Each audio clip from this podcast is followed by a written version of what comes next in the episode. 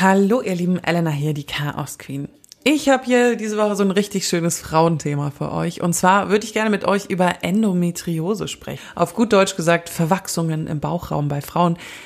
Ja, ganz so einfach ist es dann leider aber doch nicht, denn Endometriose hat viele Gesichter und zwar wirklich sehr viele. Schmerzen bei der Periode, Unfruchtbarkeit und Blutungen im Bauchraum. Aber bevor ich euch jetzt hier weiter irgendwelche Horrordiagnosen um die Ohren werfe, ich forsche in dieser Folge ein bisschen, was Endometriose ist. Also ich habe es zumindest versucht, spreche mit Nadja Mennel von der Endometriose-Vereinigung Deutschland und am Ende hoffe ich, dass ihr mehr wisst als davor, denn wie immer Aufklärung ist key.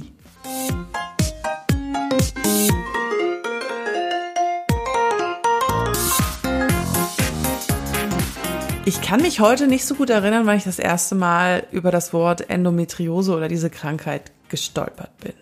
Es muss irgendwo auf Social Media gewesen sein, aber dafür, dass diese Krankheit so verbreitet ist, also vier bis zehn Prozent der Frauen in Deutschland betroffen sind, eigentlich habe ich davon viel zu spät erfahren. Endometriose sind Verwachsungen im Bauchraum bei Frauen. Es handelt sich um Gebärmutterschleimhaut, die zystenartig an Eierstöcken, Darm und Bauchfell sich ansiedelt. Selten kann es auch außerhalb des Bauchraums, zum Beispiel an der Lunge, auftreten. Diese sogenannten Endometrioseherde sind zwar gutartig, also jetzt kein Tumor, aber sie können bluten, sich ausbreiten und bleibende Schäden an Organen verursachen. Außerdem kann es zu Unfruchtbarkeit führen. Und es ist tatsächlich so, dass äh, in der Gruppe der Frauen, die sich Kinder wünschen und keine oder schwer welche bekommen können, wird geschätzt 40 bis 60 Prozent äh, haben davon Endometriose. Also es ist schon äh, ein großes Thema. Soweit, so gut. Schon damals habe ich mich dann gefragt, naja, aber was sind denn jetzt die Symptome? Also ich habe dieses Wort gelesen und dann mich gefragt, was sind die Symptome? Und da wird schwierig. Endometriose gilt als Chamäleon der Gynäkologie. Und ich, oh, ich habe diesen Satz schon so oft gelesen. Die Verwachsungen können im ganzen Körper Schmerzen auslösen und dadurch ist es super schwer zuzuordnen, wie, wo die genau hingehören. Zum Beispiel ist ein Anzeichen starke Menstruationsbeschwerden. Und als ich dann in der Recherche das gelesen habe, habe ich so ein bisschen aufgehorcht und festgestellt, Moment, Moment. Wenn ich meine Tage habe, dann nehme ich drei Ibuprofen am Tag weil ich die Schmerzen sonst nicht aushalte. Ich würde dann einfach auch nicht arbeiten können, ehrlich gesagt.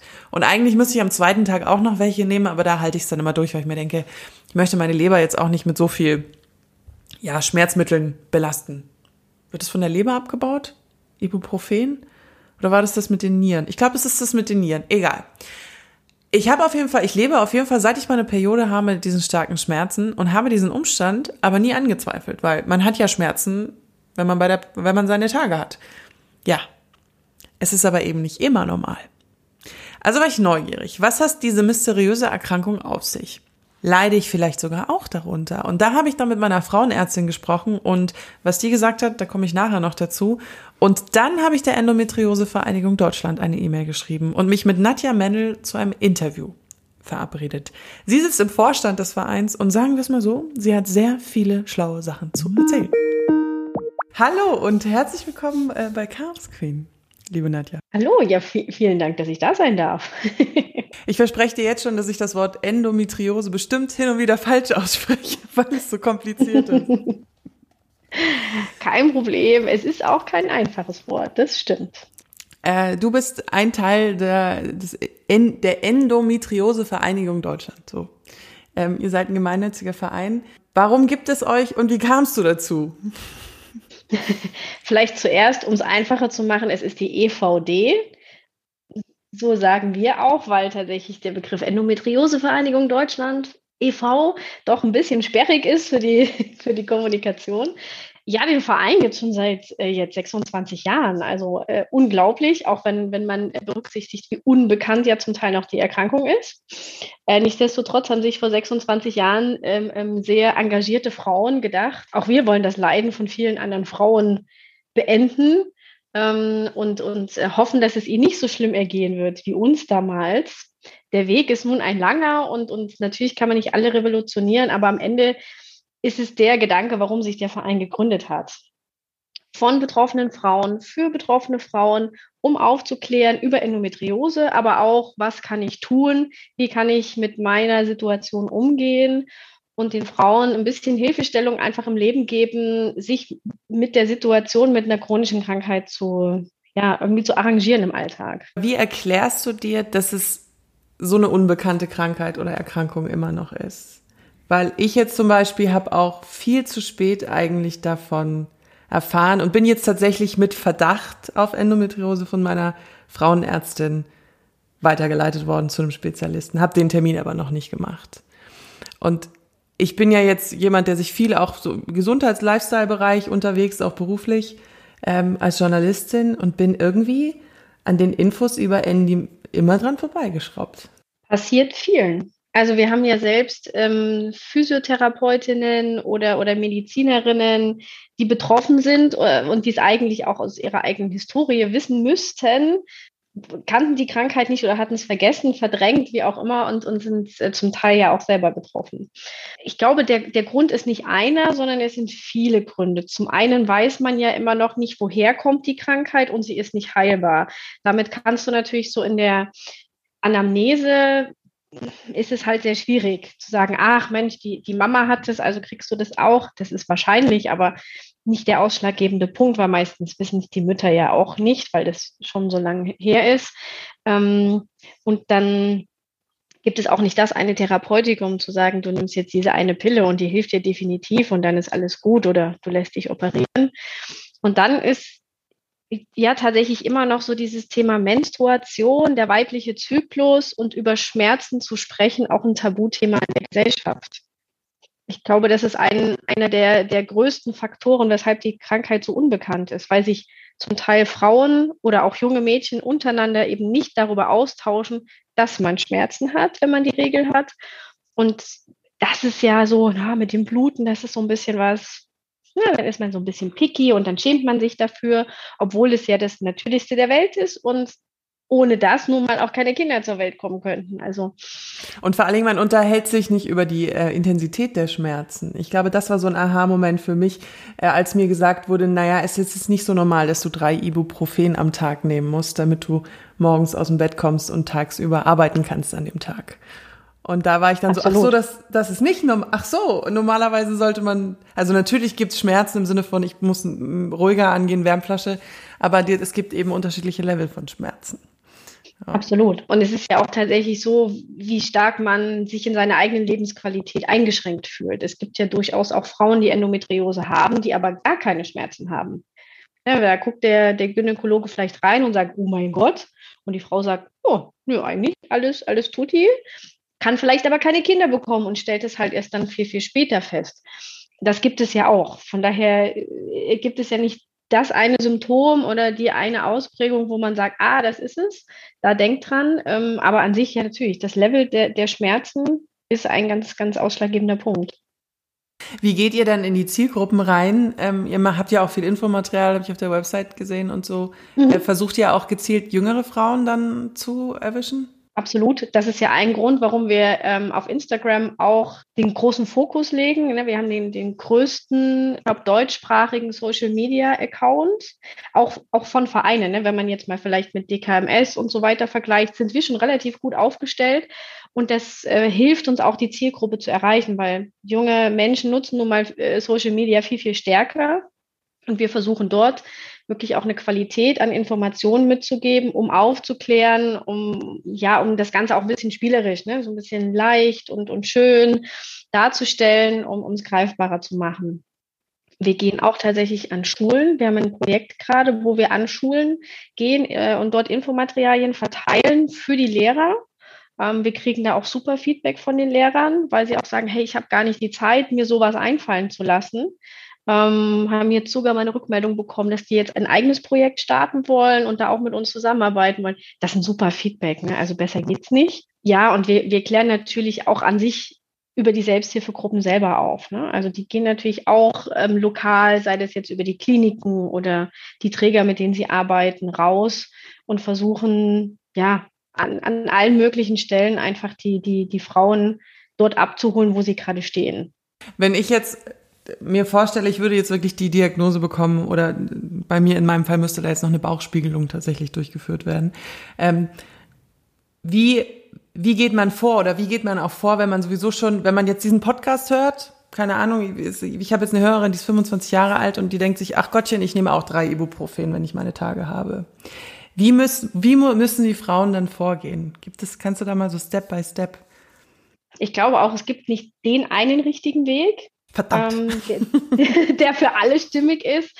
Ähm, ich denke, es ist auch da immer, dass, dass man gucken muss, wie, wie stark bin ich denn eingeschränkt? Sind es jetzt die drei Ibuprofen am Tag? Ähm, ist es genau immer im Zyklus oder sind es vielleicht auch noch andere Faktoren, dass ich vielleicht auch wirklich Verdauungsbeschwerden habe in der Zeit, dass ich vielleicht auch äh, mit der Blase Probleme habe oder Lebensmittelunverträglichkeiten? Also der reine Fokus auf, ich habe in dieser Zeit Schmerzen, ist sicherlich ein guter ausschlaggebender Punkt, aber bevor ich zum Arzt gehe, würde ich mir wirklich die Zeit nehmen und zu überlegen, wann geht es mir nicht gut, was sind Trigger für mich und was hilft mir vielleicht? Weil wenn ich die Infos in den Arztgespräch schon mal mitnehme, kann der viel besser weiterhelfen. Es gibt auch viele Frauen, die einfach ähm, ja am Harnleiter oder an den Nieren schon Probleme haben. Dann ist die Gebärmutter vielleicht gar nicht so betroffen. Dann ist es nicht ganz so zyklisch. Es gibt Frauen, die haben das am Darm. Dann habe ich vielleicht eher mit der Verdauung ein Thema. All das kann man vielleicht vorher mal so ein bisschen in sich reinhören und sich die Zeit nehmen. Äh, und dann tatsächlich ja, erstmal mit dem Gynäkologen sprechen. Vielleicht hilft der ja weiter. Passiert ganz oft nicht. Ansonsten empfehlen wir tatsächlich immer in ein zertifiziertes Endometriosezentrum zu gehen. Es gibt auch Praxen, die mittlerweile zertifiziert sind. Und dort in die Endometriose-Sprechstunde zu gehen.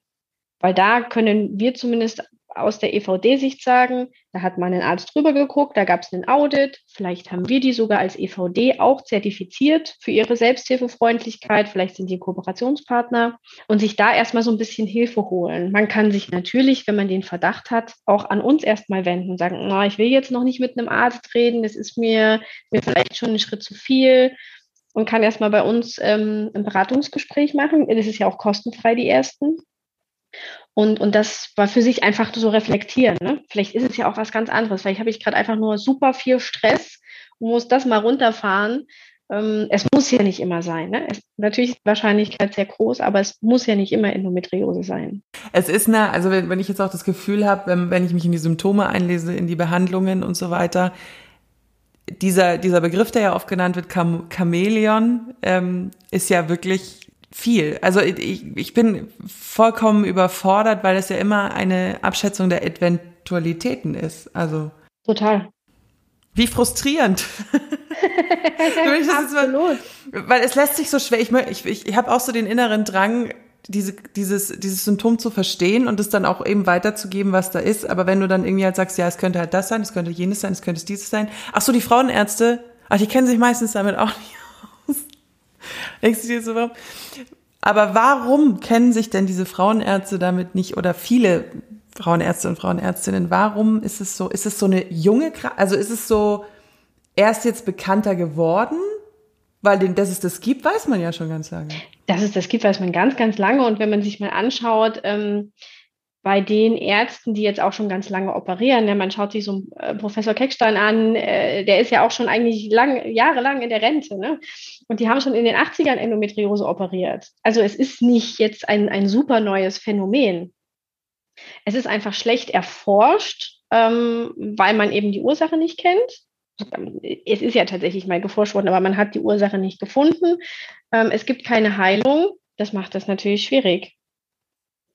Äh, und es ist keine junge Krankheit. Ich glaube, es gibt es auch schon viel, viel länger. Nur weil Frauen, also es war ja ne, vor 100 Jahren, haben Frauen natürlich gar nicht darüber gesprochen. Da war das ja, ja zu bluten war ja ganz, das passierte ja eigentlich nicht. Äh, aber es ist natürlich auch so ein bisschen dieser gesellschaftliche Wandel, den wir jetzt haben mit dem ganzen Thema Women Empowerment, auch ne, sich als Frau einfach gleichberechtigt zu fühlen und für sich selber einzustehen, bringt natürlich auch mit, über diese Dinge zu reden. Und es gibt so fancy Sachen wie Menstruationshöschen und Menstruationstassen, was natürlich dem Ganzen ähm, viel mehr Aufschwung gibt, auch darüber zu sprechen. Hm. Wie gehen denn die Krankenkasse mit Endometriose um? Hm, relativ einfach. Also es gibt ganz klassische Nummern für, für die Endometriose. Ähm, ich glaube, fünf verschiedene Ausprägungen, aber da möchte ich mich jetzt gar nicht festlegen. Äh, und die sagen dann, ja, Nummer drauf, OP gemacht, fertig. Das, also unser System gibt es nicht her zu sagen, ähm, es ist eine chronische Erkrankung, die auch gewisse Therapeutika bedarf oder ähm, ja, dass einfach der Arzt auch mehr Zeit hat. Das ist ja so ein, so ein Grundproblem. Wie du schon gesagt hast, wenn es ein Chamäleon ist, man muss sich Zeit nehmen oder der Arzt muss sich Zeit nehmen in der Anamnese. Das dauert eine Stunde bis anderthalb, um mit der Frau mal alles durchzusprechen, ähm, um sie da als Ganzes zu erfassen, weil es ja nicht nur die Gebärmutter ist oder das gebärmutterähnliche Gewebe im Unterbauch. ne? Man muss ja mal ganz vorsichtig sein. Ich möchte da ja auch jetzt niemandem zu nahe treten ähm, oder medizinisch nicht ko äh, korrekt sein. Aber das, das, diese Zeit haben die Ärzte gar nicht. Und dann wird es halt schwierig, dass man sich als, als Patientin auch dort abgeholt fühlt und vielleicht mal so sagen, oh, ich habe da versucht, mit meinem Partner zu schlafen und das war halt so schrecklich, weil ich solche Schmerzen hatte. Das sagt man ja jemandem auch nicht in einem 15-Minuten-Gespräch, wenn man eh vielleicht voll Scham ist. Mhm.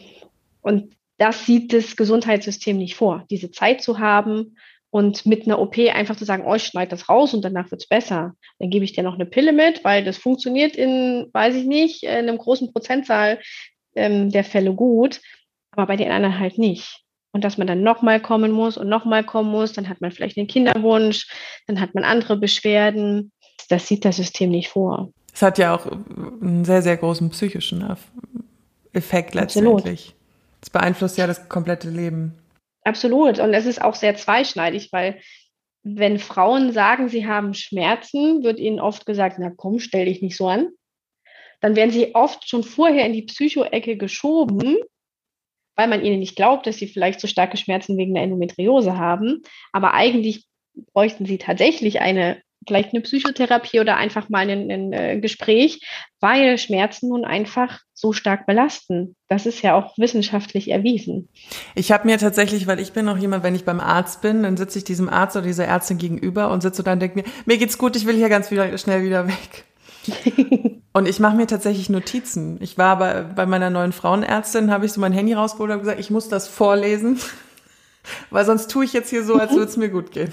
Und habe mir dann tatsächlich davor genau aufgeschrieben, was ich, was meine Probleme sind, wo es weh tut und so. Und das, das hat so als Tipp äh, nebenbei, das hat mir extrem geholfen. Was muss in deinen Augen, ähm, wie sieht so die Zukunft aus? Was muss noch mehr äh, passieren? Was wünschst du dir in der Aufklärung auch? Und Ganz vieles, weil es ja eben nicht nur ein, ein Bereich ist, auf den wir abzielen. Ich wünsche mir, dass ähm, Endometriose in der Politik mehr Gehör findet. Wir haben ja jetzt schon die schöne Situation, dass Frankreich gesagt hat, ne, es gibt eine nationale Strategie für Endometriose. Warum tun wir das also nicht in Deutschland? Ähm, das versuchen wir auch mit zu pushen. Es gibt dazu Petitionen. Aber der Weg ist also, es ist ja noch nicht so weit. Ne? Da müssen wir schon noch ein Stück gehen, bis wir so weit sind und bis wir auch auf Augenhöhe mit Politikern über solche Themen reden. Ähm, ich wünsche mir auch, dass direkt in den Schulen mit dem Thema viel offener umgegangen wird. Ne? Also jedes Kind lernt ähm, AIDS kennen in der Schule und wie man ein Kondom gescheit überzieht. Aber dass ich eben als Mädchen oder wie auch immer Schmerzen haben kann bei der Periode und dass das dann nicht normal ist, eben vielleicht in so jungen Jahren schon Schmerzmittel zu nehmen oder nicht zur Schule gehen zu können, dass dafür schon sensibilisiert wird. Weil vielleicht eben das Elternhaus das auch nicht leisten kann. Gerade in vielleicht sozial nicht so gut gestellten ähm, Verhältnissen, wo die Eltern auch für sowas gar nicht sensibilisiert sind. Ähm, ich glaube, das ist ein wichtiger Punkt. Die Ausbildung der Mediziner, da muss viel getan werden. Ich denke, wir, wir haben schon so, ne, die, die ersten paar Stufen sind wir schon gegangen, aber es ist echt noch ein weiter Weg. Hängt, das wäre jetzt so eine richtig typische dumme Frage von mir. Hängt Endometriose immer mit Hormonen zusammen? Ja. Ja, also es ist immer, wobei, aber Männer haben ja auch Hormone. Es wird, ja. Eben, genau. Und deshalb gibt es auch Männer, die Endometriose haben. Es gibt mhm. ja auch vielfältige genetische Konstellationen, die sicherlich sehr selten sind, ähm, die das aber auch ermöglichen, dass Männer Endometriose haben, mhm. weil das Östrogen auch bei Männern vorhanden ist. Mhm. Ja. Und es ist nun mal eine östrogen getriggerte Krankheit. Es gibt ja diese Vermutung, dass, dass auch die Genetik dahinter steckt. Also dass, ähm, dass es eine Häufung innerhalb der Familie ist.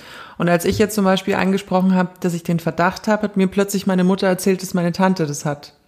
Und ähm, dann war ich aber total überrascht, habe ich zu meiner Mutter gesagt, ja, warum hast du das denn nie erzählt?